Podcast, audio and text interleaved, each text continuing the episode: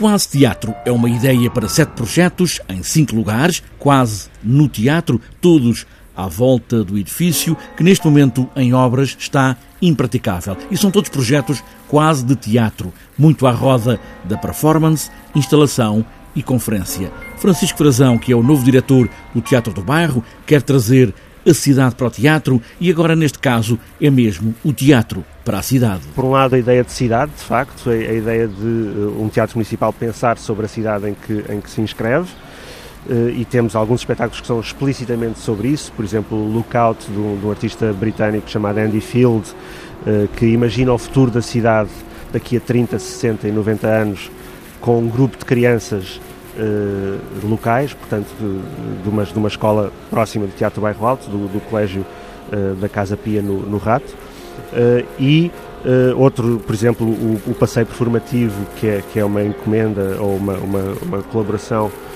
do Teatro Bairro Alto com, com a arquiteta, investigadora e artista Joana Braga, que vai fazer um, um passeio performativo à volta do Teatro Bairro Alto, na, na, na zona envolvente,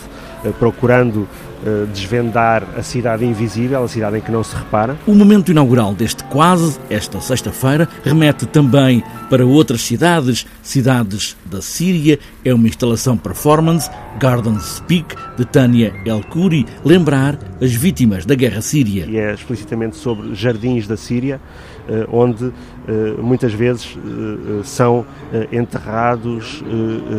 mártires vítimas do regime de, do, do Assad,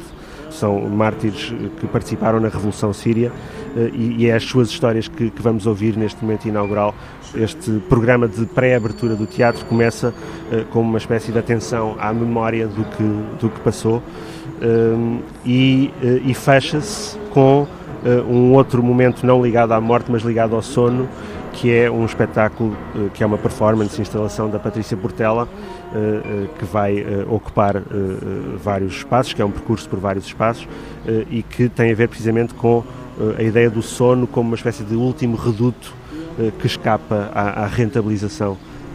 da, da, vida contemporânea. Sete projetos em cinco lugares de Lisboa, o cartão de visita do Teatro do Bairro Alto, que deve abrir portas lá para outubro.